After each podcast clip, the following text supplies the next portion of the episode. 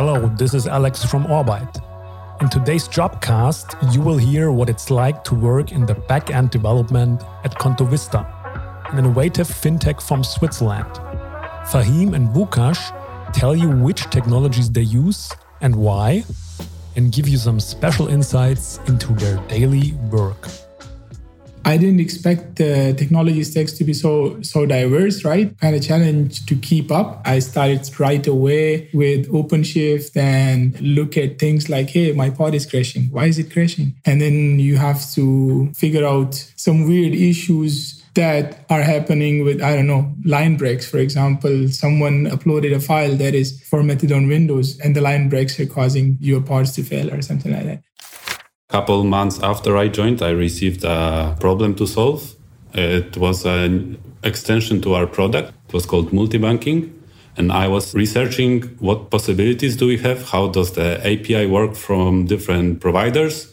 And then in the company, we were discussing which one would you like to pursue. After we did that, I was also the main developer of that module. And I was able to take some responsibility for that, take some ownership. Of course, I was given guidance by other teammates and we were discussing technical solutions for that. How do we structure the code? But I was also given a lot of freedom. That was very rewarding in the end when the product went live and I could see it running and then I could see what impact decisions had later. A year later, there was a new extension for that. Then I could see that maybe the, a decision that I made at the beginning was not right. And then I was able to learn a lot based on this.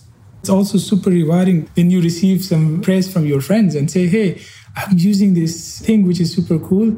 And then you're like, yeah, I was the one who brought it live. And it's kind of satisfying. In our last project, we have a client where we just had enormous amounts of data and we had to perform full database migration that was deployed there five years ago. And then we had to yeah migrate that. But it was also quite a lot of learning right? So to migrate the data from an earlier version into what we have today we surpassed their expectations basically. And this was this was very satisfying to see yeah we can do much better than what was even expected by the client. So we are one company that takes care of our product from start to finish that means we have to think about where is our data stored, which cloud provider do we use, but also what technology is our application written in. What happens if the application runs for two years and we have to do some maintenance, for example, for that? Or we have to help our third party providers that are running our software to do some maintenance. There are new requirements sometimes coming for our application and we have to think about how to solve them, taking ownership of the, the product from start to finish if we have to handle a lot of data, we can't just do it on a single node, right? So you can scale in two ways. You can either go horizontally or you can go vertically, right?